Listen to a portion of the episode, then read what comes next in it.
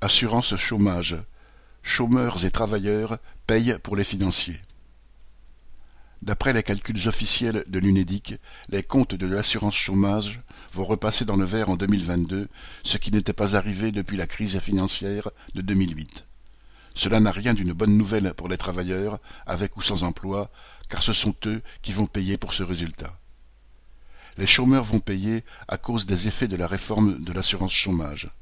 En diminuant les indemnités qui leur seront versées, l'UNEDIC espère faire 1,9 milliard d'euros d'économies par an.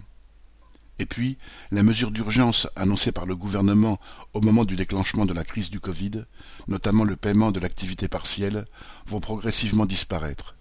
L'UNEDIC estime que cela va entraîner plusieurs milliards d'euros d'économies supplémentaires par an. Les travailleurs mis au chômage partiel paieront donc par la baisse de leurs indemnités. Le gouvernement justifie ces attaques en prétendant que l'économie est en train de sortir de la crise. Mais combien de milliers de travailleurs, à commencer par des intérimaires, perdent leur emploi chaque jour en ce moment? Et combien d'usines de tous les secteurs de l'économie sont à l'arrêt plusieurs jours par semaine, voire plusieurs semaines d'affilée, à cause des pénuries ou des retards de livraison de toutes sortes? L'économie mondiale n'est pas sortie de la crise, elle est en train d'en connaître une nouvelle phase. Et à quoi vont servir ces milliards d'euros d'économies réalisées? À payer les intérêts de la dette de l'UNEDIC. Le chômage est une bonne affaire pour la finance. Pierre Royan